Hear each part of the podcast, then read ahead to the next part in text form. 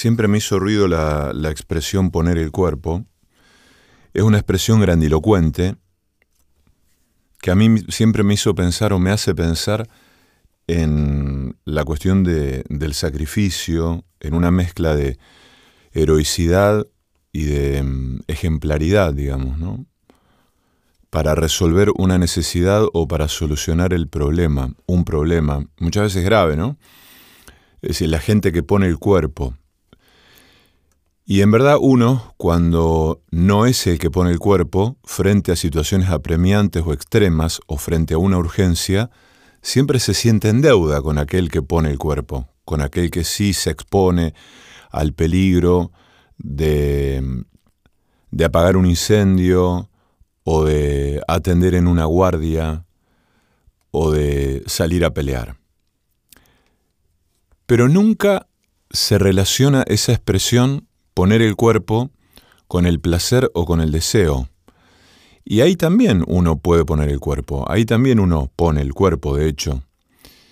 Y mm, pensaba que no hay terror más grande en esta experiencia de poner el cuerpo que enfrentarse con otro, que encontrarse con otro, que esa víspera de lo incierto, que significa el encuentro físico, emocional, erótico, sexual, con otro, con otro cuerpo, con esa extrañeza. El otro día leí que mm, el cuerpo es lo más raro que uno tiene.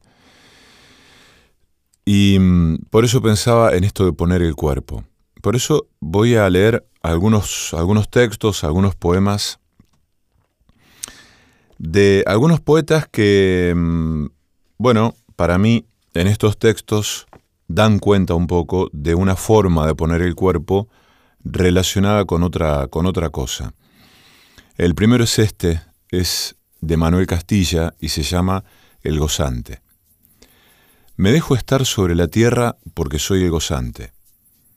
El que bajo las nubes se queda silencioso. Pienso, si alguno me tocara las manos se iría enloquecido de eternidad, húmedo de astros lilas, relucientes. Estoy solo de espaldas, transformándome, en este mismo instante un saurio me envejece y soy leña, y miro por los ojos de las alas de las mariposas un ocaso vinoso y transparente. En mis ojos cobijo todo el ramaje vivo del quebracho. De mí nacen los gérmenes de todas las semillas y los riego llorando con rocío. Sé que en este momento dentro mío nace el viento como un enardecido río de uñas y de agua. Dentro del monte yazgo preñado de quietudes furiosas. A veces un lapacho me corona con flores blancas y me bebo esa leche como si fuera el niño más viejo de la tierra. Miro los cachos del banano, veo arañar sus dulces dedos de oro, y en las sandías los genitales verdes del verano llenan mi corazón de poblaciones. Siento que estoy tapado por luciérnagas y que en mi pelo crece la niñez del relámpago. Lo que pisa mi piel, igual que arena, lo traga para siempre. La sombra de los pájaros es como un agua negra que acaricia mi nuca.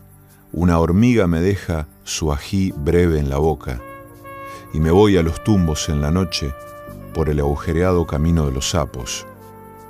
¿Quién me arrima la paz de la tortuga? ¿Quién desemposa el tiempo de su cáscara? Soy el que por la piedra lechosa del quirquincho bebe en miel las abejas, como el rocío maduro de la música. ¿A dónde irán mis ojos llenos de hojas? ¿Por dónde en ellos vagará el cielo yéndose? Me mira Dios, y sé que aquí, yaciendo, lo estoy haciendo despaciosamente. De cara al infinito siento que pone huevos sobre mi pecho el tiempo si se me antoja, digo, si esperase un momento, puedo dejar que encima de mis ingles amamante la luna sus colmillos pequeños.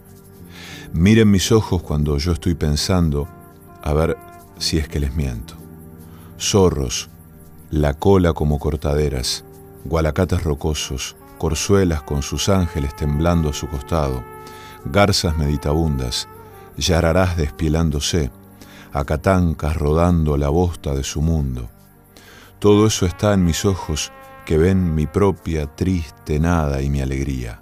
Después, si ya estoy muerto, échenme arena y agua, así regreso.